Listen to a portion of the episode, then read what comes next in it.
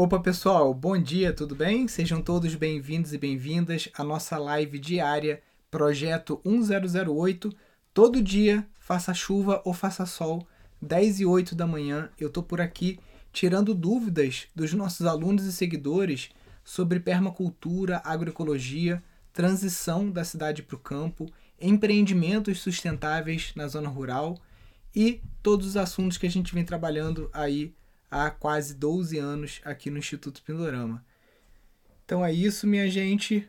Eu acabei deixando, como a aula de ontem né, no YouTube se estendeu por mais de duas horas, em vez de tirar as, as dúvidas ontem lá na live, eu deixei para fazer agora pela manhã, porque já estava avançando muito, a galera do estúdio cansada também, a gente também, né? Desde cedo trabalhando. Então fica a oportunidade aí para quem ficou com alguma dúvida com relação à aula de ontem, pode estar tá tirando agora aqui no nosso projeto 1008. Quem não conhece é só clicar aqui na interrogaçãozinha que tem aqui embaixo, aqui assim, aqui ó, pum. E aí você consegue é, deixar aqui a sua dúvida, tá? Também, se puder dar uma ajuda para divulgar essa live, para chamar mais gente, já clica no aviãozinho que tem aqui do lado sai clicando em enviar, enviar, enviar para os amigos e depois concluir. Mesmo aquele amigo que você acha que não se interessa por esse assunto, manda para todo mundo, porque quem sabe acaba despertando algum interesse né, na pessoa que você menos espera. Você não imagina que às vezes ela tem esse sonho de morar no campo ou de fazer essa transição, né? ou de ter uma casa ecológica, enfim, esses assuntos todos que a gente conversa por aqui. Tem, um, tem algumas perguntas de da, das caixinhas dos stories aqui.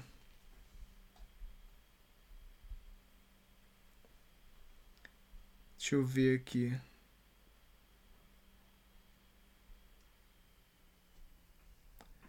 Pam, pam, pam. Enquanto o pessoal não pergunta ao vivo, vou respondendo as que estão lá nas caixinhas. Os tijolos ecológicos da casa foram vocês que fizeram? Sim, foram 11 mil tijolos que a gente fez esse aqui. É, a gente levou uma certa vantagem para fazer isso rápido, porque a gente, o Pindorama tinha sido contratado para fazer uma pousada, construir uma pousada lá em Itatiaia, em Penedo. E aí, como era uma obra muito grande, de mil metros de obra construída, um sítio grande de 50 hectares, a gente comprou praticamente a melhor máquina que tinha lá da Ecomáquinas, que é uma prensa hidráulica, que é tudo por, por alavanca, né? É bem mais rápida do que aquela prensa manual, né? E aí, depois da obra, essa máquina é, ficou sem lugar para guardar, veio para cá. Aí eu falei, bom, já que a máquina está aqui de bobeira, eu tô com pressa para construir minha casa, eu vou é, fazer a casa de tijolinho mesmo. Porque na época, na real, eu estava querendo fazer de taipa de pilão, tá? Mas não conhecia o Fernando, não conhecia um profissional que me passasse a segurança né, de investir é, a grana que eu tinha juntado para construir minha casa, né? Num experimento, né? Então eu falei, não, vou, vou no que eu já tenho experiência, que é o tijolinho, né? Que a gente já tinha construído bastante coisa com, com o tijolinho. Não quis arriscar na taipa, porque não tinha, não tinha um curso igual o nosso de casas ecológicas, eu não conhecia pessoas que já tinham feito coisas de taipa, não conhecia profissionais, né? Então fiquei um pouco receoso.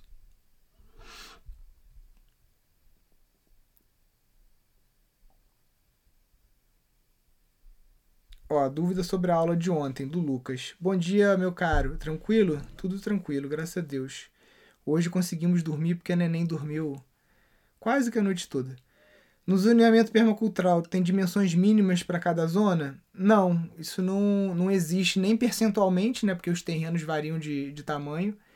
E nem você pode ter uma zona zero, né? Que é a tua casa ali, uma zona 1 e uma zona 5 entendeu? Às vezes você não precisa nem, nem ter todas as zonas que a gente é, colocou lá, tá? Às vezes pula uma zona. Que às vezes você só tem a casa, um quintal e uma mata, por exemplo. Então você tem zona 0, zona 1 e zona 5. Não tem zona 2, 3 e 4 no seu projeto, por exemplo. Em um terreno bem limitado, você sugere variedades ou focar num tipo só de produção? Samuel, então, como tudo que a gente falou ontem na aula, né, principalmente na segunda parte de agroecologia, sempre variedade, nunca um tipo só de produção, tá? A variedade ela vai te garantir uma resiliência maior no caso de ter uma praga, por exemplo, se você investiu todas as suas fichas no shiitake e dá uma larva no shiitake, dá uma mosquinha, você quebrou, você vai à falência, porque você apostou todas as fichas numa coisa só. Né? Então você tem que ter variedade é, de produção de alimentos, variedade de serviço, variedade de produtos. Lógico que para uma pessoa sozinha, para um, um terreno pequeno, você não vai sair abrindo o seu leque igual um doido, que senão você não vai dar conta. Mas você tem que ser muito assertivo nas suas escolhas, tá? Porque é muito mais fácil você falir num sítio do que você ficar rico num sítio, tá? E é andar no fio da navalha, entendeu? Você tem que saber muito bem você, o que você está fazendo, você tem que estudar bastante, você tem que estar tá bem orientado, porque senão é você caiu para o outro lado ali já era, tá? Então, é, você pode desenvolver variedade mais focada, por exemplo, no produto. Imagine que você quer trabalhar com desidratados, tá? como alguns alunos nossos trabalham. Quais frutas vão boas no, vão bem no desidratado e que tem um valor de mercado? Abacaxi é uma fruta que você consegue plantar e ter uma colheita rápida. O, a banana também é rápido. O cacau, né, por mais que ele demore um pouco mais, você consegue comprar cacau agroecológico fácil né, aqui no Brasil. Eu mesmo, uma época que eu fazia uns produtos aqui com cacau, eu comprava um cacau lá de. Como é que é o nome? Itacaré, no sul da Bahia, do Frederico. Ele mandava para mim o cacau por Sedex, né? Chegava aqui tranquilinho, sem mofo, sem nada, né? Já amêndoa. Aqui a gente desidratava, fazia o nibs e a gente incorporava nos nossos produtos. Então você pode ter uma variedade produtiva né, baseada nos princípios da agroecologia, mas focada num produto. Por exemplo, se o seu produto é desidratado, você vai ter esses produtos. Se o seu produto é sopa congelada dentro de potinho, tá? Que é um modelo de negócio que uma amiga conseguiu rodar aqui por dois ou três anos e que era a principal fonte de renda dela. Né? Primeiro ela começou com salada em pote e os potes são retornáveis, então é super ecológico, tá? Potinho, pote de maionese, pote de vidro, sabe, com tampinha. É, ela, o, o, nome da marca dela era Insalata. Eu acho que ainda tá rolando aí no, no Instagram se vocês procurarem. Primeiro ela começou com salada dentro de pote, depois ela foi para sopa congelada também dentro do pote. Então um caldinho de, de inhame com, com cheiro verde, com missô, um caldo de mandioca, algumas coisas assim. Aquilo ia congelado depois quando ela ia entregar a segunda remessa para o cliente o cliente devolvia o pote né, lavado, ela só depois voltava para casa, esterilizava de novo, higienizava para um segundo uso. Então, aí no caso, se você vai trabalhar com esse modelo de negócio, você vai direcionar sua produção em o que, que é salada para o brasileiro: alface, rúcula, tomate, cenoura ralada e um, uma cebola roxa. Então, você vai produzir isso. Ah, e para sopa, eu vou produzir inhame, mandioca e batata baroa. Né? Então, é, a gente ontem viu o design permacultural, o croqui, só que tem outro documento que a gente tem que trabalhar junto com esse croqui, que é o plano de negócios, porque é o plano de negócios que determina o que você vai plantar e o que você vai construir no sítio, entendeu? Tudo depende do que você vai fazer para gerar receita. Se é um sítio que eu vou trabalhar ecoturismo e vai ser um ecoturismo como pousada, tipo Airbnb, né? nem pousada, desculpe a palavra. É o turismo é, pelo Airbnb. Você chega, o hóspede chega lá, você entrega a chave na mão dele e ele que cozinha por conta dele e tudo mais. A sua produção no sítio, às vezes, vai ter outro formato. Você pode oferecer um kit para o hóspede, ó.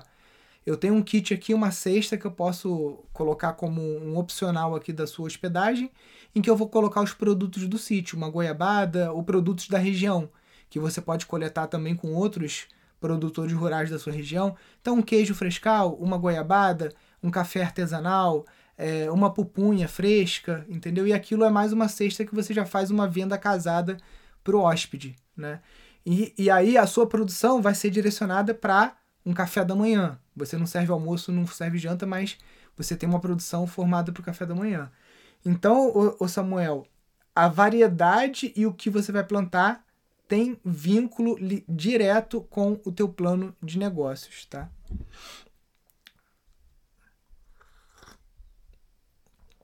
Lá. O meu terreno é a maior parte absoluta floresta de Mata Atlântica, bem fechada. Devo abrir clareiras para iniciar o cultivo? Deixa eu ver se é só isso mesmo. É, o Instagram continua me sabotando aqui, cortando. Ele bota uns três pontinhos no final da pergunta, não dá pra ver o resto, mas acredito que é isso. Então, Chandro, Ivan, é o seguinte: para você manejar floresta fechada, você tem que ver alguma parte, né? Primeiro, que não é APP, ou seja, não é área de proteção permanente, 50 metros em volta de nascente, é, 15 a 30 metros na beira do rio, topo de morro. Então você tira, de acordo com o código florestal, você vai ver na sua região pela largura do córrego uma série de coisas. Você consegue definir ali, ou se você já pagou um topógrafo para fazer o seu CAR, o seu cadastro ambiental rural, ele dentro do CAR tem o que é área consolidada, o que é área de APP, o que é área de produtiva. Então, se você tem, por exemplo, uma capoeira, que você tem é, árvores mais espaçadas. Essas árvores, o diâmetro na altura do peito é menor do que 15 centímetros, você pode estar tá fazendo um manejo dessa capoeira. Óbvio, sempre consulte o órgão ambiental da sua região, algum especialista da sua, da sua região, Secretaria de Meio Ambiente, qualquer coisa assim, para depois você não tomar uma multa e falar, ah, o Nilson falou que podia derrubar. Não é assim. O Nilson sempre fala para procure um arquiteto, procure um engenheiro, procure um engenheiro florestal, procure o INEA, procure o IBAMA, né? Porque o Brasil é muito grande, não tem como eu dizer uma regra geral que vai valer para todos os locais, né? Então, na dúvida, sempre pergunte para um profissional ou para o órgão fiscalizador. Então, você pode estar tá, é, abrindo essas clareiras ou você pode estar fazendo um plano de manejo, tá? Para você fazer poda então você pode começar a é, subir a copa das árvores, que a gente fala. Você vai fazer uma poda, algumas podas mais drásticas, as árvores com DAP abaixo de 15, uma ou outra você às vezes consegue suprimir, árvores que são exóticas, né, você consegue também licença para suprimir, e assim você consegue às vezes não abrir uma clareira, mas você abrir luz dentro da sua agrofloresta o suficiente para você introduzir espécies comercialmente interessantes para o seu modelo de negócio. Por exemplo, se você quer fazer geleia, e aí você fala, pô, aqui no meu sítio só tem árvore que não dá fruta. Tem, sei lá, tem quaresmeira, tem é, ipê amarelo, tem jacatirão, tem maricá, é, enfim, né, tem guapuruvu, tem um monte de árvore de mata nativa aqui, pô, muito legal, mas não tem nenhum pé de pitanga, não tem nada aqui que dê fruta nem para passarinho. Então eu quero suprimir parte dessa vegetação e eu quero introduzir ali espécies até nativas mesmo do Brasil, como acerola, sei lá, outras frutas aí é, da Mata Atlântica, para alguma finalidade comercial. Então você pode fazer isso também através de uma poda direcionada. Na parte de mata fechada, você tem algumas opções, né? Você tem a opção de trilhas para ecoturismo, você tem a opção do cultivo do cogumelo shiitake, você tem a opção do, do pasto apícola, né, para você colocar caixas de, de abelha. Você tem a opção de arvorismo, né? Aqui em Friburgo tem um circuito de arvorismo que a galera vem de longe para estar tá fazendo, né? Aquelas pontes elevadas em cima das árvores. Então tem uma série de coisas também que você pode fazer dentro dessa mata fechada, tá bom?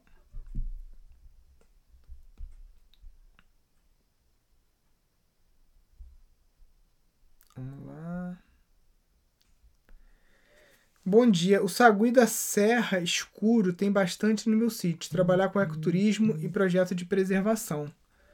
Show de bola, Gustavo.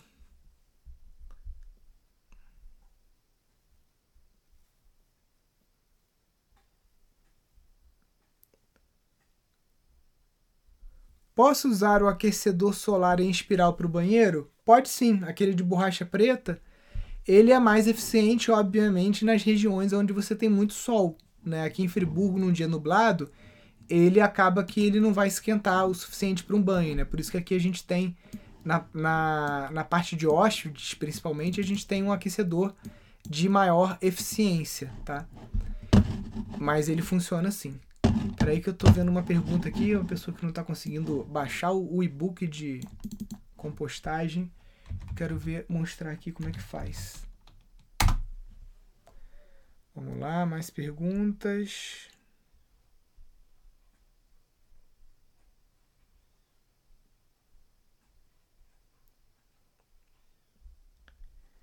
Meu terreno alaga, tem solução que não seja aterrar?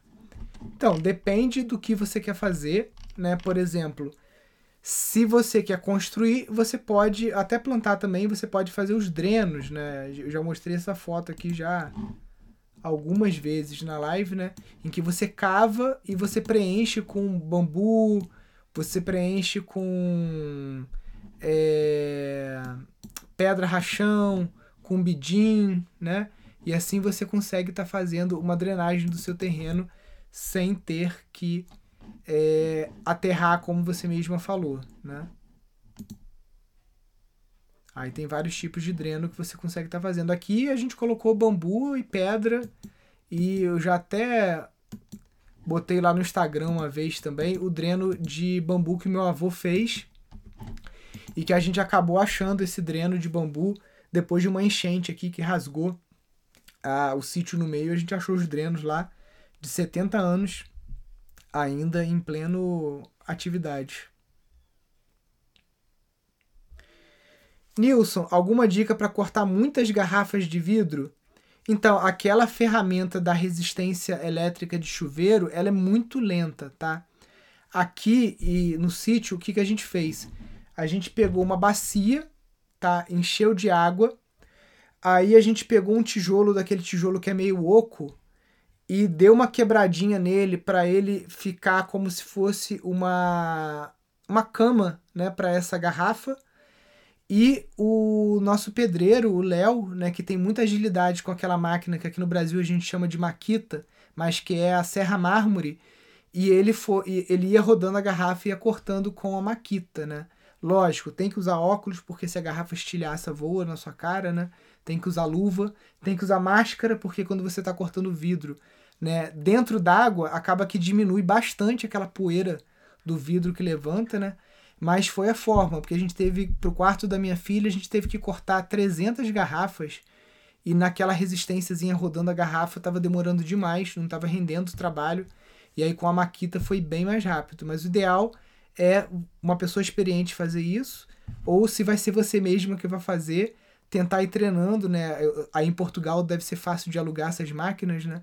Alugar a máquina por um dia, tentar ver como é que é a melhor forma que você se adapta, né, a esse procedimento para não estar tá fazendo aí uma coisa perigosa. Eu vou ver se eu consigo pedir pro pro Léo reproduzir aqui de novo essa, essa história e gravar mandar lá no Telegram fazer o negócio da bacia e tudo mais, porque foi um sistema bem engenhoso lá que ele criou e estava bem seguro até assim para cortar, porque a, a, a, maquita, a serra mármore, ela é uma das ferramentas mais perigosas que tem numa obra, né? Então tem que tomar bastante cuidado.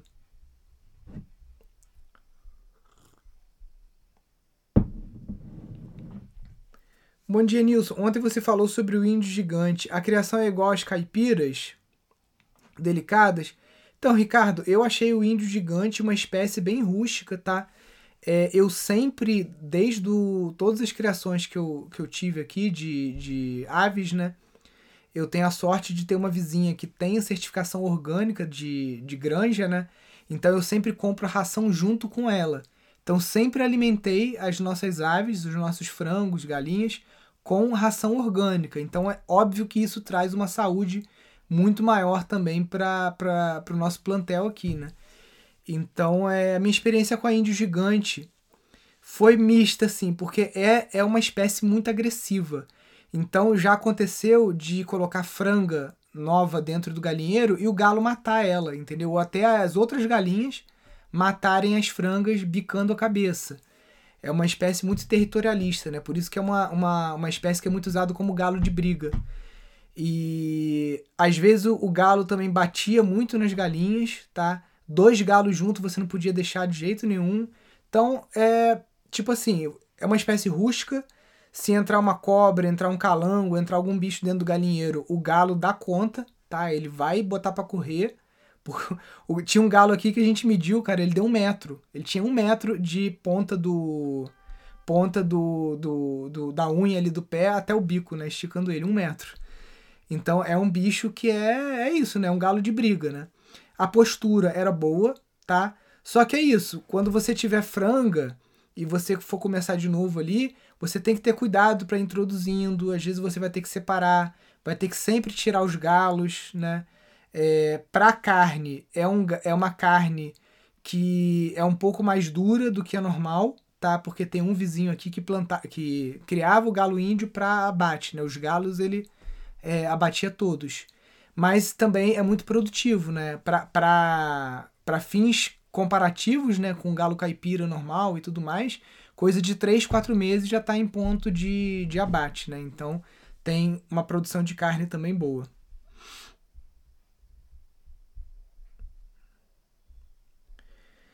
O Pedro diz: Tenho argila no meu sítio para fazer tijolo ecológico. O que faço com o buraco que fica no solo? Então, Pedro, daí vem o, a questão do planejamento permacultural. Né? Você vai cavar aonde você, por exemplo, quer construir um açude. Se você não tem barranco, por exemplo, que você só vai ali dar uma consertada no peito ou mudar um pouco a, a inclinação do barranco e você vai fazer um buraco no chão, esse buraco, preferencialmente, você vai encontrar um veio de argila, por exemplo, que esteja numa parte mais elevada do seu sítio, para você aproveitar e já fazer um reservatório de água que você consiga irrigar os seus plantios lá embaixo por gravidade, sem precisar de bomba, ou se o teu terreno é todo plano, ou a fonte de argila está na parte mais baixa do, do seu sítio, você vai fazer isso às vezes numa área que já é meio de brejo, que vai minar água, como eu fiz aqui na, na, na frente aqui, e aí o lago apareceu por si só, né? Porque acabou que já começou a brotar água ali, aonde a gente tirou argila e virou um açude. Então você tem que planejar aonde você já vai fazer esse buraco, não vai sair fazendo ele em qualquer lugar. Qual o melhor barro para o tijolo de adobe, cinza ou vermelho? Porque eu tenho os dois. O barro vermelho é melhor para o tijolo. O barro cinza ele é melhor para você fazer o reboco fino, tá? Tem umas paredes que a gente fez aqui com esse barro mais cinza. Você jura que é cimento queimado. De tão lisa que ficou a parede. Ainda mais se você coar bem essa argila cinza e você misturar, por exemplo, se você botar um barril assim de 100 litros, você botar 90 litros de argila com água, numa textura de mingau, tá? Uma textura grossa.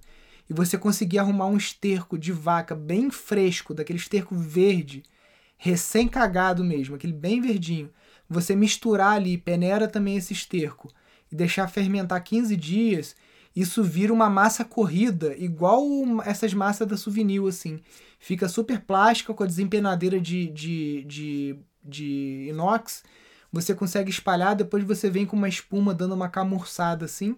A parede fica lisinha, parece parede de, de alvenaria normal, tá? Então essa argila cinza, muito boa para acabamento.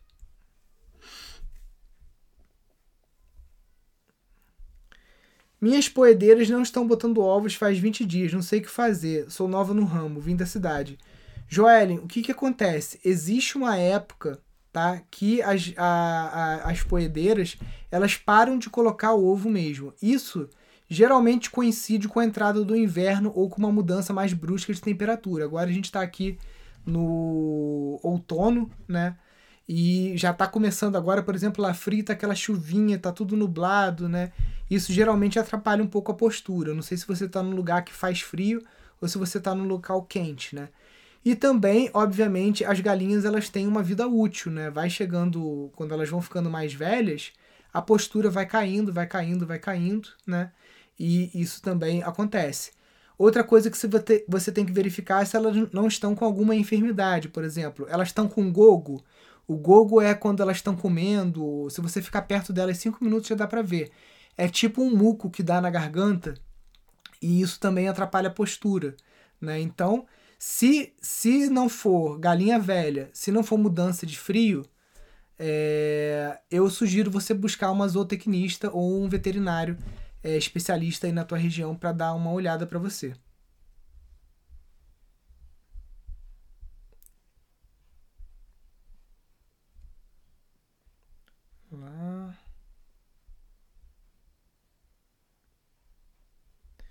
Minha pergunta é se existe alguma receita caseira para combater as formigas.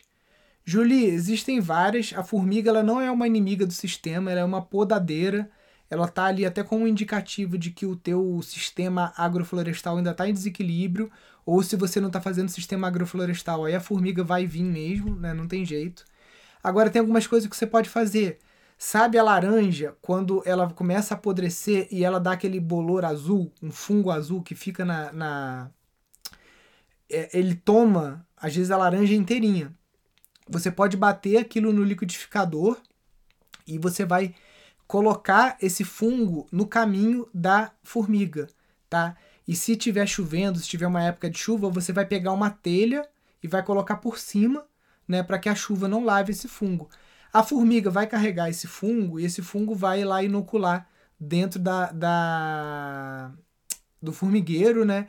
E vai atrapalhar o outro fungo que ela cultiva, né? Porque as formigas geralmente cultivam fungos com aquelas folhas cortadinhas, elas se alimentam disso. Então você colocando esse fungo da maçã ali, da desculpa, da laranja no caminho dela costuma funcionar. Outra coisa também, se elas estão atacando espécies frutíferas, uma coisa que a gente fez muito aqui no início do mirtilo, no tronco principal, é fazer um cone, pegar uma caixinha de Tetra Pak.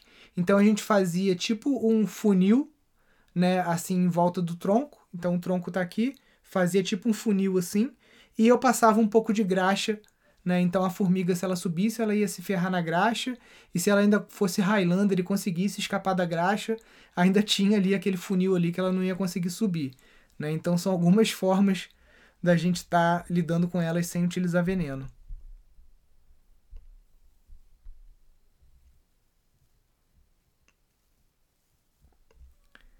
Posso usar a serragem da marcenaria na compostagem?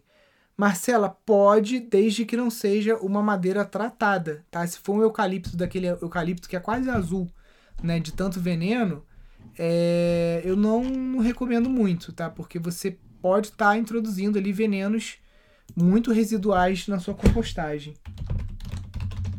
Deixa eu ver aqui que eu tô cismado aqui que o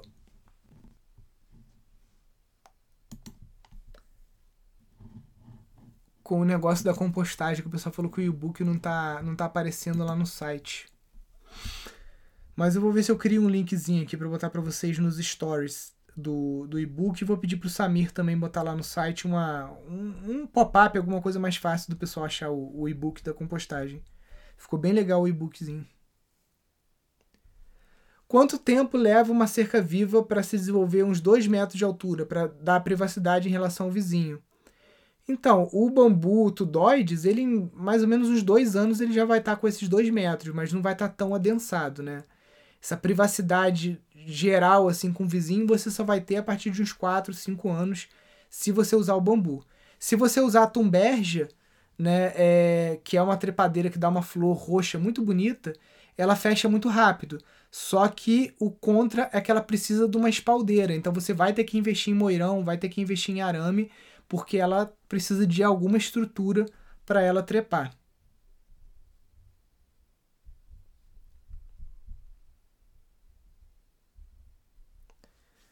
Tem um zoneamento real do Pindorama para mostrar? Tive dificuldade de desenhar o meu. Então, Gabriel, até é, lá no, no curso de gestão, a gente mostra, durante o curso ao vivo de permacultura aqui, no final o pessoal faz esse croquis, né?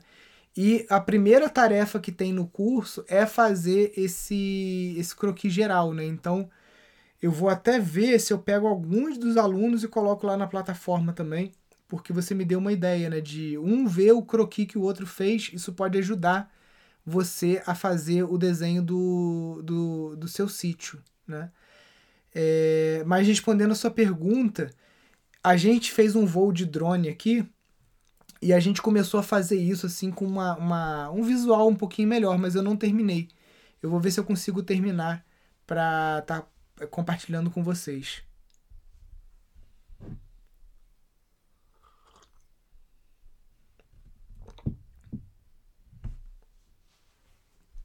As 300 garrafas foram utilizadas para quê? O Core foram, a gente usou para fazer em cima do quarto, perto da luz, a gente colocou as garrafas fazendo aquele. Tem alguma imagem de cordwood aqui? Fazendo fundo com fundo, né? Cordwood de garrafa. Cordwood, deixa eu botar aqui bottles. Pra mostrar pra você. Foi meio que pra fazer isso aqui, ó. Entendeu? Opa. Pra fazer esses vitraizinhos assim que a gente fez no quarto da, da neném, né? Você pega, você pega duas garrafas, você corta o fundo e você junta, como se você fizesse dois copinhos, junta fundo com fundo.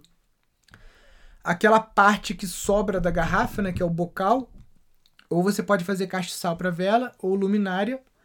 Aqui no caso a gente não faz nenhum nem outro. A gente mete a marreta dentro de um saco e manda o vidro moído para reciclagem.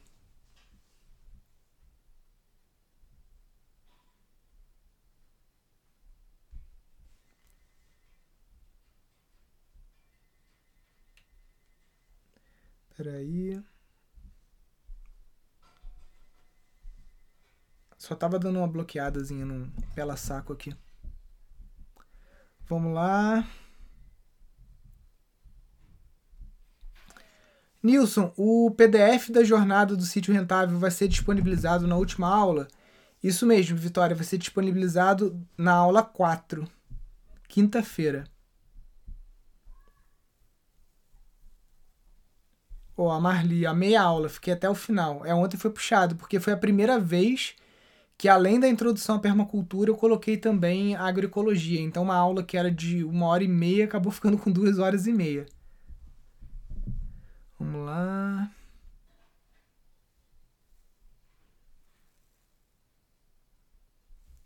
Não gosto de usar os pneus por conta de resíduos, mas muitas pessoas usam. Como oriental, o que você diz? Então, Mônica, é, plantar dentro do pneu, né? Tem uma moda do pessoal plantar batata dentro do pneu.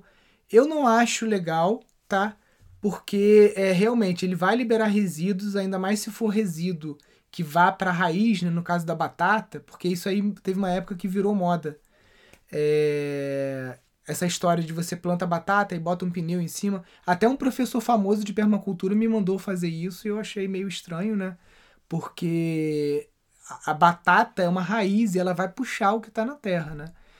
Se fosse para usar para uma coisa aérea, por exemplo, ah, um tomate, um pepino, ou para alguma folhosa, né, que não vai ter contato direto com o pneu, é, tá bom, né? Mas o melhor uso que eu vejo para os pneus são como material construtivo, tá? Então, por exemplo, a gente aqui já comprou saco de pneu moído para fazer é, contrapiso, porque aí a borracha moída ela economiza é, brita e economiza areia no concreto e já faz um piso mais isolante. É, o Michael Reynolds usa esses pneus também para fazer fundação né, nas Earthships. E aí esse pneu ele fica ali meio que sem contato com o ar, né? Então não, não, não vai tipo assim, ah, o pneu não tá dentro da casa. Deixa eu ver se acho alguma foto aqui do da fundação de pneus que o Michael Reynolds faz. Acho que aqui mostra, peraí.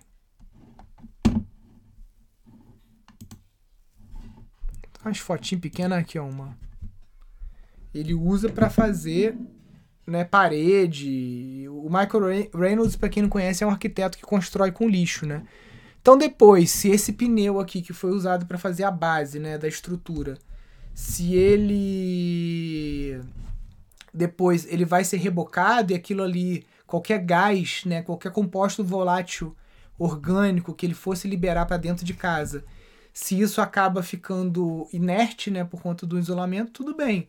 E para fora da casa, né, todo mundo aqui tem carro, todo mundo usa pneu, ninguém se preocupa se o pneu que está parado na garagem está emitindo alguma coisa, né? Então, se está emitindo para o lado de fora também, acho que não teria problema. O negócio é para dentro de casa, né? Eu não usaria ele dentro de casa. Vamos lá. Como eu consigo baba de mamona para impermeabilização? Você tem que comprar na Imperveg Polímeros, tá? Tem aqui no Instagram, só você digitar Imperveg. Hum, não adianta eu mostrar aqui porque essa câmera do Instagram mostra tudo ao contrário, então vai aparecer o contrário.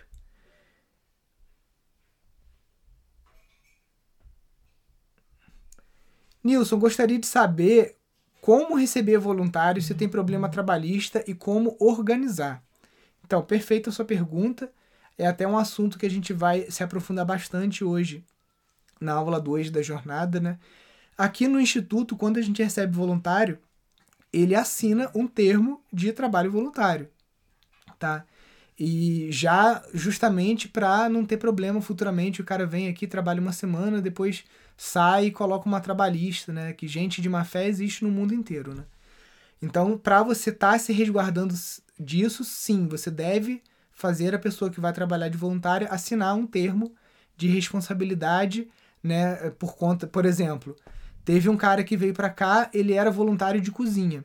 Aí, num, num intervalo qualquer do trabalho dele, ele, sem avisar ninguém, sem nenhuma é, é, orientação, foi na nossa bambuzeria, porque ele inventou que ele queria fazer alguma coisa de bambu, foi usar uma máquina, que é uma serra de meia esquadria, né, que é uma máquina bem é, potente, sem EPI, sem usar óculos, sem nada, nenhum tipo de equipamento de proteção, sem nunca ter usado aquela máquina, entendeu? Só porque viu alguém usando, acha que sabe, foi lá cortar o bambu, o bambu estilhaçou, porque obviamente ele cortou errado, né? A serra de meia esquadria, você aciona ela, você tem que esperar a serra ganhar velocidade, e aí quando ela ganhou velocidade, você vai lá e desce ela no bambu.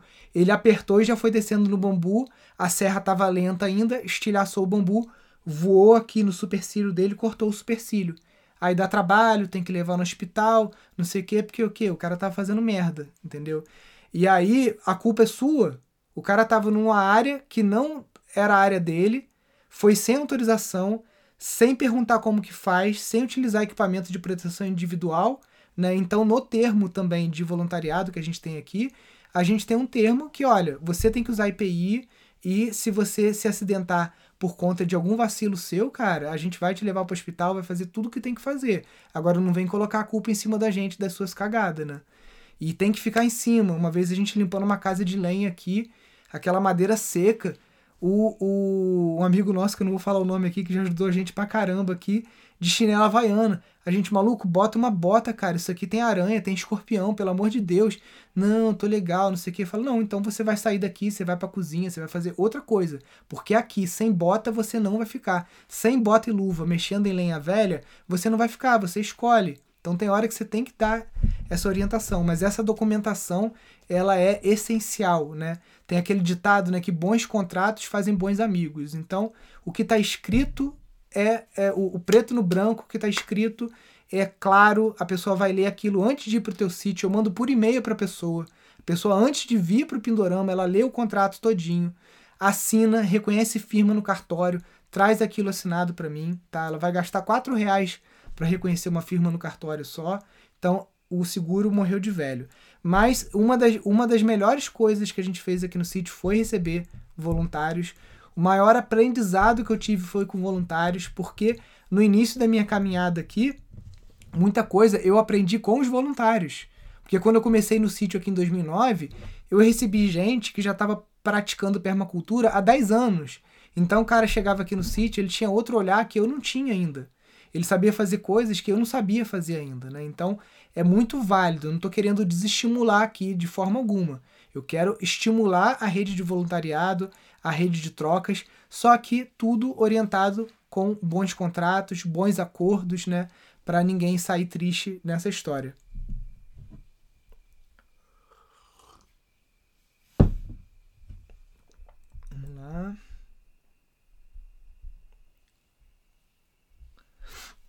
O Rafael seguiu a nossa suge sugestão ontem, né? E viu o. É um mini documentário, né? A história das coisas. Né? Então, quem não viu ainda, depois que acabar a live aqui, pode assistir. Ele é muito rápido, é 10 minutinhos, dá para você assistir rapidinho. Eu vou ver se eu boto o link nos stories lá, que aí facilita também.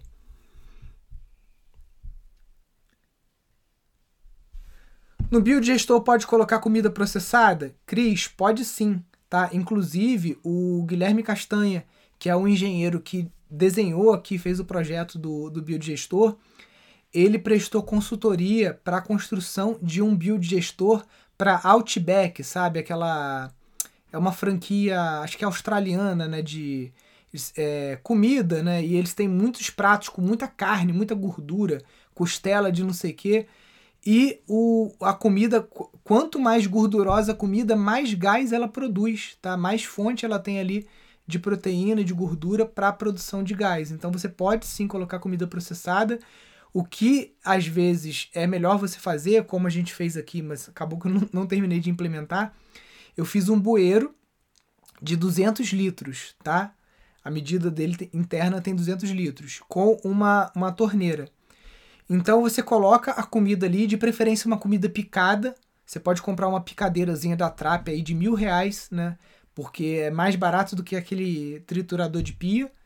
Você compra uma picadeirazinha e você dá uma batida naquela comida ali para dar uma acelerada no processo de decomposição. Isso já em cima do bueiro. Então imagina que você vai fazer uma caixa de alvenaria de tijolos. Em cima dela a, a picadeira tem um tripé, né? Você vai jogando a comida ali e ela vai picando e vai caindo dentro do bueiro dessa caixa de alvenaria. Essa caixa de alvenaria você vai encher só a metade dela com essa comida batida e o resto você vai completar com água. E aí você vai deixar aquilo dar uma pré-fermentada uns dois dias, tá? Depois de dois dias você vai lá, abre o registro, né? É, aconselho usar um registro de 75 milímetros pelo menos e o de 100 milímetros é muito caro, um registro de 100 milímetros custa uns 350 reais. O de 75 já custa tipo 50 reais, é bem mais barato.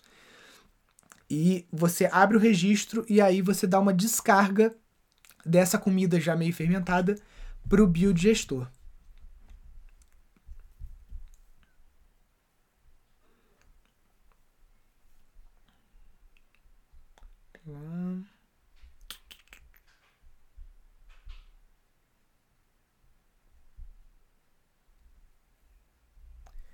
Repita, por favor, o nome da trepadeira para cerca viva. Tumbergia. Eu acho que o, o, Acho que foi o Gustavo, né? Até digitou aqui nos comentários.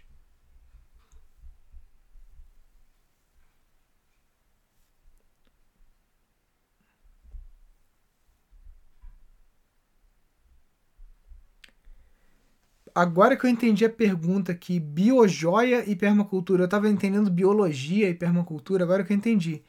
Então, sim, é possível, tá? É, é o que eu falei ontem. Quando se fala em transição para o campo, em morar no sítio, muita gente pensa em plantar comida para vender e nem sempre esse vai ser o caminho que vai te trazer independência financeira. A minha independência financeira aqui no Pindorama no início veio com artesanato de bambu, tá? Não é essa luminária aqui, é outra. Essa aqui é bambu gigante. Essa telinha aqui é feita com. A gente tem aqui um tear manual, né? E aqui é ripinha de bambu. A gente também faz essa luminária aqui com aquela aquela galinho do açaí, tá? Só que teve uma vez que a gente estava aqui com quatro voluntários e a gente recebeu um e-mail, né? Porque mesmo desde 2009, desde quando eu vim morar no sítio, eu fiz uma página para o sítio. Eu fiz uma página na internet pro meu sítio. 2009 nem tinha Instagram, esses negócios, acho que Facebook tinha. Eu tinha uma conta no Facebook, Facebook ainda era em inglês, nem tinha em português ainda. Mas desde o início eu sempre fiz propaganda do sítio. Então, por conta de eu ter uma página do sítio falando que a gente trabalhava com bambu, uma construtora lá de Recife mandou e-mail pra gente se a gente não poderia fazer 40 luminárias pro espaço gourmet que eles estavam construindo. Aí a gente fez isso aqui, ó. A gente pega o bambu gigante e faz essa, essa lâmina aqui com ele, tá? Essa lâmina aqui é feita com um desengrosso, tá? Foi a primeira ferramenta que eu comprei para o sítio. Eu falei que a primeira ferramenta tinha sido a roçadeira, mas na verdade eu me enganei. A primeira ferramenta que eu comprei antes de vir para o sítio foi a, o desengrosso, tá? E esse desengrosso eu usava ele na casa do meu pai lá na cidade. Aí depois do desengrosso, a gente comprou uma motosserra, que a gente viu que não ia rolar cortar o bambu gigante com serrote. Compramos uma motosserra. E aí os primeiros laminados de bambu a gente fez na casa do meu pai, lá na cidade. Eu nem estava morando no sítio ainda. A gente só, tava, só tinha o tanque de bambu aqui no sítio para tratar. Então a gente pegou uma vara de bambu gigante de 6 metros. A gente produziu a quantidade de bambu laminado suficiente para fazer as 40 luminárias. Não era luminária redonda assim, era uma luminária nesse formato mais moderno. Deixa eu ver. Acho que eu tinha até foto dela aqui, mas deixa eu botar aqui uma Arandela. Era um formato mais chique, assim, mais quadradinho. Tipo esses formatinhos assim, quadradinho que tem hoje em dia, né? A gente fez isso com bambu laminado, tá? E aí, aquela uma vara de bambu que a gente gastou na época dois reais para tratar ela, ela rendeu pra gente 4 mil reais, tá? Porque foram 40 luminares, na época a gente vendeu 100 reais. 4 mil reais era a nossa despesa de dois meses aqui do sítio. Então a gente pagou a despesa de dois meses do sítio com um trabalho que a gente fez em menos de uma semana com artesanato, tá? Então o, o vocês vão ver principalmente na aula 4 da jornada, que eu venho abrir a cabeça da galera, é que rentabilidade na zona rural nem sempre é plantar comida para vender, tá? Nem sempre. Ok, plantar comida, eu quero morar no sítio, eu quero comer uma comida fresca, quero ir lá colher aquela mandioca super macia que desmancha igual uma manteiga, eu quero ter a minha banana fresca, eu quero ter o meu açaí, pô, maravilha. Mas às vezes você vai plantar comida só para você e o que vai te dar grana para te manter no sítio e para você conseguir fazer uma reserva que poucas pessoas no Brasil têm dinheiro guardado, né? E eu conheço muitos agricultores que conseguem ter uma reserva, porque o cara entendeu como que se faz para você é, diversificar em pelo menos quatro modelos de negócio no teu sítio, incluindo serviços, e com isso você não só pagar a tua despesa, mas você também conseguir fazer uma reserva, né? Que uma reserva financeira é algo que te dá muita segurança, principalmente no sítio. Então, a biojoia pode ser um caminho. Você, eu, ontem eu falei do capim dourado, né? Que tem lá em aeroporto, tem aquela loja, que é uma loja super chique, né? Que tem várias biojoias feitas com capim dourado. Então tem um monte de coisa que dá para você fazer nesse segmento de, de artesanato. E se preparem eu não vou dar spoiler aqui, mas a rede Pindorama está ganhando um grande parceiro para a gente conseguir resolver um problema, que é o problema de é, venda dos produtos. Né? Então, por exemplo, você vende laminado de bambu. E aí, como que você anuncia isso? Para quem que você anuncia isso? Então, tem um pessoal que tem um aplicativo grande que procurou a gente para fazer uma interface com a rede Pindorama, para a gente conseguir ajudar os alunos e todo mundo que produz né, coisas nos sítios, né, desde alimentos, de geleias, de coisas in natura, né, para colocar nesse aplicativo. Então, a primeira reunião vai ser dia 15, que a gente vai ter lá com o pessoal, e aí, conforme a coisa for avançando, eu por enquanto não posso falar nome, mas tem uma multinacional que está por trás disso, né, lavando o dinheiro, o dinheiro sujo né, das porcaria que faz mas é assim que está funcionando o mundo hoje, né? Então vamos pegar esse dinheiro para fazer uma coisa boa, que é dar capilaridade para o cara que está no campo, porque o maior gargalo, isso já aconteceu, cara, com vários amigos aqui, de chegar lá na porta do restaurante e me dar assim 30, 40 caixas de alface e falar: "Cara, isso daqui tá estragando, eu não consigo vender a minha produção. Tá aqui, por favor". A gente ia lá botava alface orgânico para vender a um real, só para não perder, entendeu? Então, o, o, o, ainda existe um gargalo que é a entrega, que é o acesso ao consumidor final, que é você sair fora do atravessador. Né? Porque quando você vende para o atravessador, você vende pelo menos pela metade, pelo um terço do valor. E aí o cliente final também paga mais caro. Então, o parte do nosso trabalho aqui como inteligência para os próximos anos é justamente caminhar nesse sentido de ajudar os nossos alunos a conseguir escoar a sua produção para o consumidor final, porque aí você consegue ter um valor maior na sua produção. E quem não está usando internet para isso já ficou para trás, tipo assim, tá muito para trás, né? Todos os produtores de orgânicos aqui da região que estão conseguindo prosperar e em meio a uma pandemia, aonde a gente vê uma série de empreendimentos fechando, de empreendimentos sólidos, aqui em Friburgo a gente viu lojas super tradicionais fechando as portas durante a pandemia. E eu estou vendo agricultores orgânicos crescendo o seu faturamento 200 a 300% durante a pandemia. Por quê? Por causa de isso aqui, ó. celular e WhatsApp, tá? O cara receber pedido pelo WhatsApp, fazer delivery, aquele cara que vendia aí dois mil reais por semana de cesta tá vendendo quatro, seis mil reais de cesta de orgânico, porque por incrível que pareça ele já estava pronto para essa transformação, né? Que é a compra pela internet. Muita gente durante a pandemia passou a fazer a compra de mercado, né? Pelo celular. E isso agora já virou um hábito. E é, aqui no, em Friburgo, essa rede de orgânico, né, do pessoal mandar mensagem pelo WhatsApp, ó, oh, essa semana eu tenho isso, tenho aquilo e tudo mais, isso já estava muito forte. Então, quando veio a pandemia, o que aconteceu foi que, na verdade, melhorou para os produtores, né? Porque eles já estavam com os grupos de WhatsApp prontos, as pessoas estavam em casa, não podiam sair, então elas passaram, inclusive, a querer consumir mais orgânico, porque todo mundo preocupado com a imunidade, querendo comer alimento mais saudável, querendo comer alimento, alimento mais nutritivo. Né? Então, um negócio que eu vi crescer, dois negócios que eu vi crescer durante a pandemia, tá?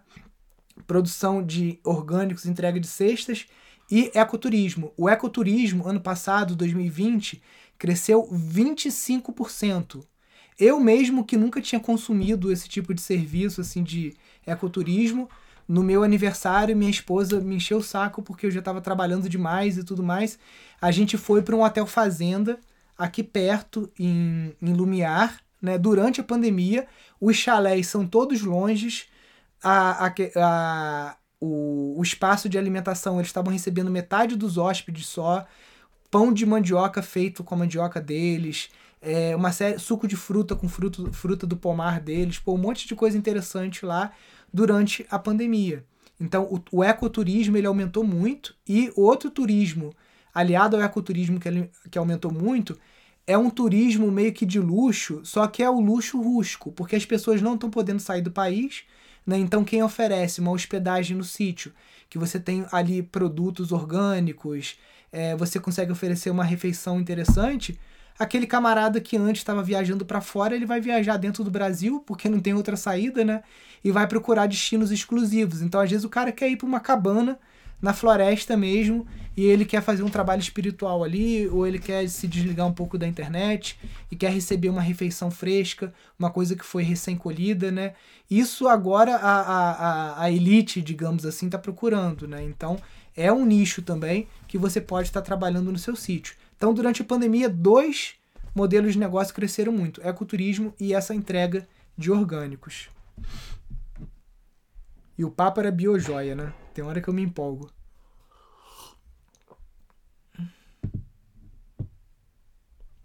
Pode misturar comida e esterco no mesmo biodigestor ou preciso fazer um para cada resíduo? Pode sim, Lucas, porque o biodigestor, na verdade, ele não produz só metano. Ele produz um gás composto, né? Que tem vários tipos de gases ali, eu não sou bioquímico, mas eu lembro de alguns, eu acho que é cianídico e tem o próprio metano e tudo mais. Então você pode estar tá misturando sem nenhum problema, né? Você vai ter um gás composto ali dentro, né? E não é um metano puro.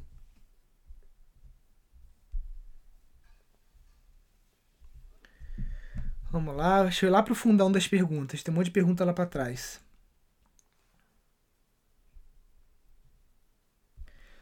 O que posso fazer para acabar com as lagartas no maracujá? Então, você pode estar tá pulverizando um extrato de pimenta do reino com alho, tá? Costuma funcionar. Você pode também estar tá fazendo armadilha, tá? É...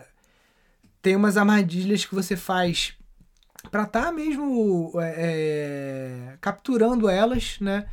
Umas que são com. É meio tipo assim, meio sacanagem, né? Mas, enfim. Sabe aquele negócio tipo cola-rato? Ela, ela é um, um, plástico que tem uma cola ali. Então você coloca, as pobrezinhas ficam tudo coladinho ali. Tá? Então você tem armadilha mecânica e você tem a pulverização de bio. É... Não são bioinseticidas, né? Mas eles são biorrepelentes, né? Eles vão repelir a lagarta de comer aquela folha.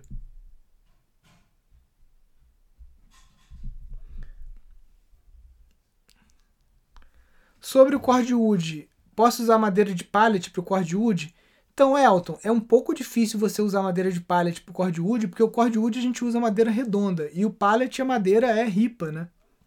Então, não entendi muito como que você utilizaria. Fiz a minha casa de cobre e agora estou fechando o telhado verde ontem. Espalhei amendoim forrageiro. Será que vai funcionar? O Ivan, tira umas fotos e marca a gente para a gente compartilhar aqui e aí eu dou uma olhadinha.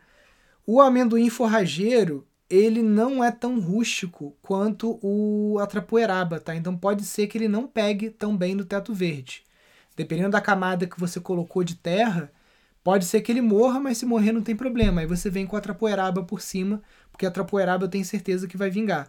Ou o, alguma suculenta, ou o boldinho rasteiro também.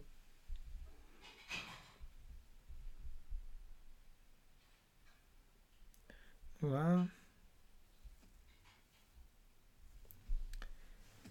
Quais cultivos escolher para implementar o Sistema Agroflorestal SAF a cada ciclo anual? Mata Atlântica, 600 metros de altura, úmido.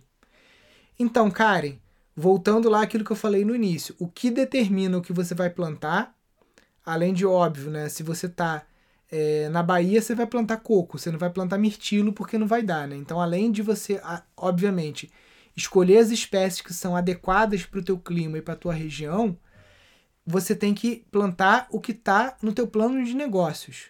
Então, aquilo que eu falei, qual é o teu foco com esse SAF? Ah, Nilson, o meu, o meu foco é entrega de cesta. Eu quero entregar cesta de orgânico, então quero ter uma variedade de frutas, raízes, verduras e legumes. Beleza. Então já está respondido o que você vai plantar, né?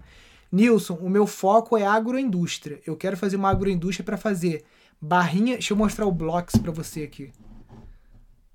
Peraí, blocks.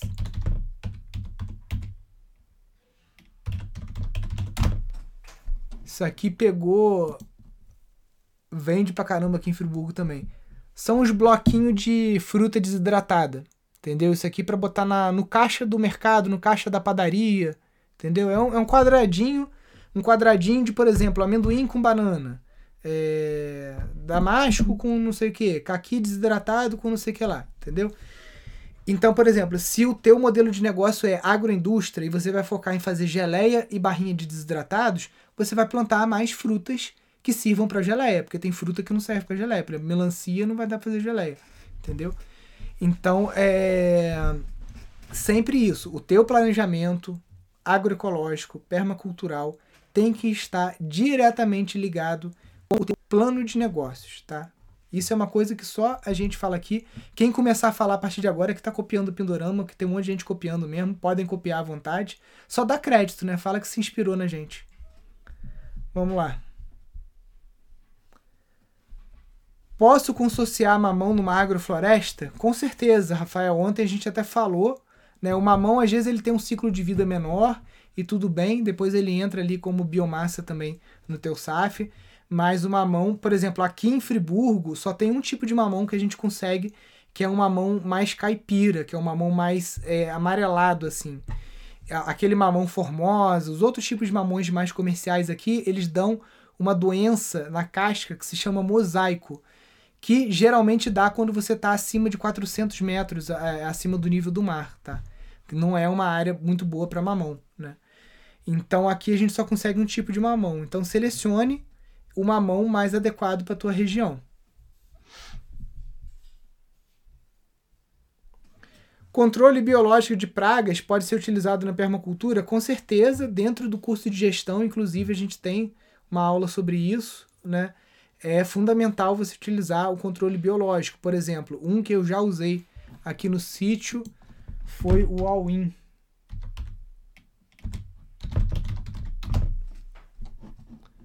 Mostrar aqui para vocês. É esse produto aqui, ó, Awin. Que na verdade é uma bactéria, né? A Bovéria, como é que é o nome? Bovéria baciana, né? O que, que ela faz? Você, você pulveriza isso aqui aonde está com problema de pulgão. Ela coloniza o pulgão. Aqui, ó coloniza o pulgão e esse é o triste fim do pulgão. Ó. Bye bye pulgão. E é uma bactéria que é inofensiva para o ser humano, né? Então é um controle biológico e a gente utiliza sim na permacultura e na agroecologia.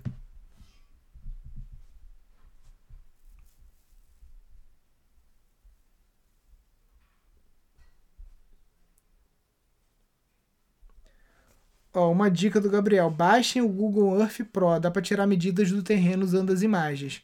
Então, Gabriel, dentro do curso de gestão, a gente tem uma aula sobre Google Pro com um engenheiro ambiental, né, onde ele ensina como usar a ferramenta e tudo mais.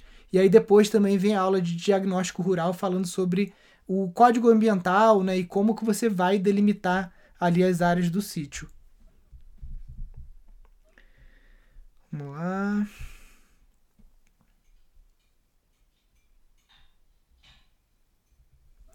Como evitar bichos em frutíferas? Caqui, laranja. Deixa eu te mostrar o que, que a gente faz aqui no sítio. É... Deixa eu ver se aparece aqui no Google. Ó, eu uso um saquinho de TNT, tá? Sabe aquela lixeirinha de carro? A gente compra aquela lixeirinha de carro. O mais barato que eu achei é o Lixocar. Lixocar. Deixa eu ver se, se eles ainda existem. É, porque aí você compra de milheiro, tá? É tipo isso aqui. Aí o que, que eu faço? Eu rasgo aqui essa alcinha e uso ela mesma para amarrar, tá? E aí, filha, não tem jeito, tem que ensacar, né? A goiaba, você tem que ensacar ela quando ela tá do tamanho que a gente chama de bolinha de gude, né? antes da, da, da, da mosquinha botar lá aquela larvinha nela. O que mais que a gente ensaca aqui? A gente ensaca o pêssego, a gente ensaca... O caqui a gente não, não precisa ensacar não, porque geralmente o guacho e os bichos acabam comendo o caqui que está em cima, que a gente já não consegue colher mesmo porque é muito alto, e os de baixo a gente vai colhendo ele de vez antes do, do dos bichos começarem a bicar. Que, vou te falar que o que a gente ensaca aqui é só a nectarina, a ameixa europeia, o pêssego e a, a goiaba. O mirtilo eu já tentei ensacar, que teve uma época que o sanhaço estava comendo e derrubando. Só que acabou que às vezes dava um sol muito forte, eu abria o saquinho depois, o mirtilo tinha caído todo e tinha virado uma passa. Acabava que era dois em um. O saquinho, além de proteger o mirtilo, ainda fazia mirtilo, fazia passa de mirtilo. Foi uma surpresa quando a gente abriu os saquinhos e encontrou o mirtilo já todo caído lá no como passa. Eu deixei passar tempo demais também, né? Mas basicamente é isso. O melhor que eu vi é isso. Tem gente também que usa saquinho de pipoca com grampeador, tá? E vai grampeando com um grampeador. Eu acho que acaba doendo mais a mão, né? No fim do dia, aquele esforço repetitivo de você ficar grampeando. E o saquinho de pipoca também, se der chuva muito forte, acaba que ele vai desmanchar, né? O saco de papel craft. O saco de TNT, o legal é que ele você pode reaproveitar no ano seguinte, tá? E ele respira também. Ele não vai deixar a planta, a, a fruta sem respirar. Né? Então ele respira, ele deixa pegar um pouco de sol. E não só a TNT, eu tô vendo até que o pessoal tá usando umas uns outros tipos de tecidos sintéticos também que são com uma trama mais aberta, né? Saco de proteção para banana que antes o pessoal usava saco de lixo, né? E aí fica descartável, o cara usa uma vez e joga fora. Esses sacos de tecidos sintéticos, eles acabam que são reaproveitados, né? Você pode usar mais de uma vez, então pelo menos é um pouco mais ecológico. Vamos lá. O Guga pergunta: terreno montanhoso, mantiqueira, o mais eficiente são os tubos a vácuo para aquecimento de água? Guga, ou aquecimento, na verdade é bom um sistema híbrido, tá? Que é o que a gente tem lá na casa sede. A gente tem serpentina no fogão a lenha e tem o tubo a vácuo, porque o tubo a vácuo, se tu pega aí cinco dias de chuva nublado e frio, ele não vai dar conta de esquentar água. Então você tem que ter um plano B, né? Pode ser uma resistência dentro do boiler ou você pode ter o fogão a lenha com uma serpentina para você tá, é, geralmente o dia de frio aí você vai querer mesmo é, botar um, um fogo no fogão a lenha com isso você tem um backup aí que, é, que a gente usa na permacultura, né? Que uma função importante ela é suportada por mais de um elemento. Então, água quente é uma função importante, eu tenho que ter mais de um elemento desempenhando aquele papel ali de aquecer a água.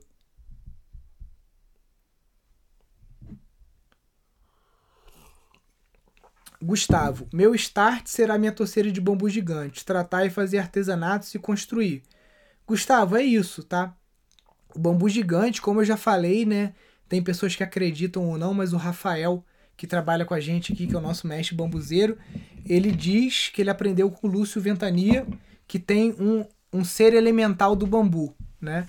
E quem respeita o bambu e quem trabalha com o bambu geralmente tem muita prosperidade, tá? Então, pra gente o bambu trouxe muita prosperidade, foi o primeiro trabalho que a gente fez aqui no Pindorama, é um material que eu sou apaixonado, que eu gosto muito. Tenho o sonho de ir lá na China conhecer né, o, o, os espaços que constroem, de ir no Japão ver o pessoal que constrói aqueles arcos, né, arco e flecha de bambu, né, que é toda uma tradição é, budista lá de, de, de, trabalho com o bambu, né, é, a cerimônia do chá verde também. Aliás, para quem é apaixonado pelo bambu, cara, isso aqui é um ouro que a gente colocou no, no nosso YouTube, tá? Foi um vídeo que a gente recuperou. Deixa eu achar ele aqui, ó. Vocês vão entrar no nosso canal do YouTube. Isso aqui é para os apaixonados por, por bambu, tá? Você clica aqui em playlists e vem ver esse aqui, ó, Bambu, a planta maravilhosa. Isso aqui é um documentário, tá? Em VHS, feito na Alemanha. São quantos capítulos? Seis capítulos. E é sobre o bambu. Então cada episódio vai falando uma coisa. Deixa eu tirar a música aqui que você não vai atrapalhar, ó. É... Bambu, a planta maravilhosa. O que, o, o que floresce morre. A cultura do bambu. Dos foguetes às canalizações. Construções pelo mundo. Bambu e a substituição do plástico. E do bambu creto a compensados de bambu. Tá? Então isso aqui é uma. Lógico, a qualidade do vídeo é bem mais ou menos, né? porque é um vídeo é, em VHS. Então esse primeiro capítulo é todo sobre a parte botânica do bambu, é, microscópio eletrônico e tudo mais. Aí aqui, deixa eu ir pro último aqui, que é o que eu gosto mais, que é a parte de construção civil, né? É, esse aqui até tá faltando uns pedaços porque a fita embolou, né? Quando tava processando o vídeo, né? E aí mostrando sobre a construção, os testes com bioplástico, o pessoal fazendo prédio na Colômbia, utilizando bambu, tá? Para fazer laje. O pessoal fazendo compensado de bambu, fazendo placa lá na, na Índia. Ó. Aí tem várias coisas também da tradição. Essa, esse conjunto de mesa e cadeira aqui parece que é da da época do Império ainda. Tem um monte de. Tem, tem uns museus de bambu na Ásia, né? Com coisas que são da época da, da dinastia Ming ainda. Então, quem é apaixonado por bambu não pode perder essa playlist que tem aqui no, no nosso canal. Eu fiquei apaixonado quando vi esse, esse esses vídeos. Vamos lá. Quando vai ter alguma situação para fazer voluntariado? Já tá rolando, tá? A gente postou domingo lá os nossos queridos amigos, a família Orgânicos Serrimar em Santa Catarina. Eles estão com o voluntariado deles aberto. Deixa eu mostrar aqui a página deles aqui no na rede Pindorama. Você vai clicar aqui em cima, terras e sítios.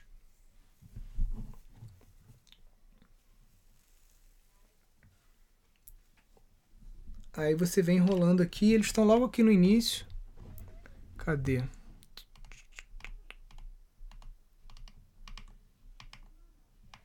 Acho que eu vou ter que escrever aqui, ou, ou, ver aqui no mapa aqui Santa Catarina, vai ser mais fácil. Vou clicar aqui embaixo, ó, Map View.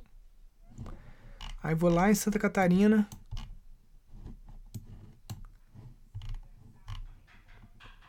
Deixa eu ver se é aqui. Não, Canaã. Cadê vocês?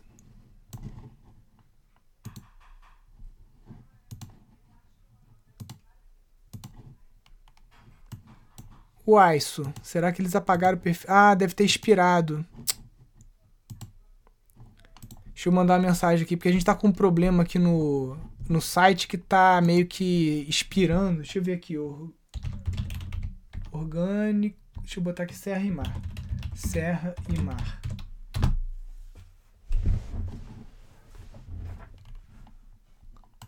É, não, não, não achou eles. Deixa eu ver aqui, list view. Eu vou conversar com o Samir, que é o programador aqui do site, Flora, mas depois você procura aqui o sítio Orgânicos Serra e Mar, Santa Catarina, eles estão com um programa de voluntariado aberto. E o. É porque agora tá foda, né, cara? Esse, essa segunda onda da pandemia aí tá sinistra.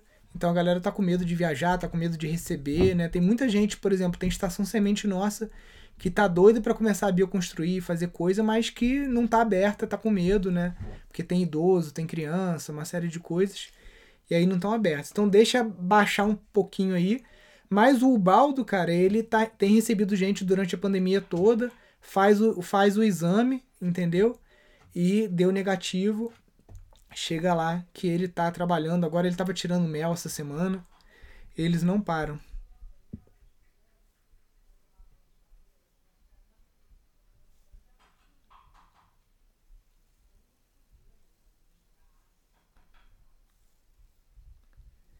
Já fez colheita boa de mirtilo aí? Já. Inclusive a gente teve até que congelar. Porque não dá conta, né? E eu não queria usar ele para geleia, eu queria usar ele in natura. Então a gente foi congelando em pote de pote de sorvete. Agora tem ano que dá muito, tem ano que dá pouco, eu ainda não entendi qual é não. Tá? Tem, tem ano que sem podar dá, aí tem ano que você poda e dá bastante, tem ano que você poda e vem muito pouco. Vamos lá. Você conhece o bambu preto? Philostax nigra, a gente tem ele aqui. Muito bonito. Só não gosto muito dele porque ele está indo em cima do, do, nosso pé de macadâmia. Tô achando que esse é um dos motivos que a macadâmia parou de, de dar. Lá.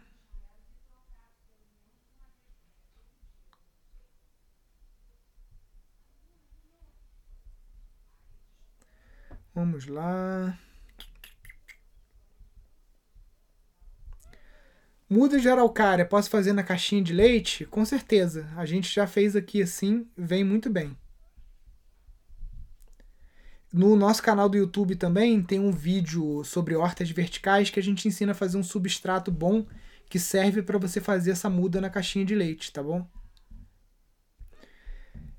Show de bola, galera. Ainda tem muita pergunta aqui, mas eu vou responder lá nas caixinhas, porque já tá dando a minha hora aqui. Tem bastante coisa para fazer hoje. Tem slide para preparar para a aula de hoje à noite lá no YouTube. Tá, galera? Hoje, 18 horas, estamos lá de novo. Não esqueçam de é, enviar para os amigos também, para a gente botar bastante gente nessa, nessa nossa segunda aula. Principalmente porque hoje a gente vai falar bastante também daquelas pessoas que não têm sítio e querem ir para a zona rural, tá bom?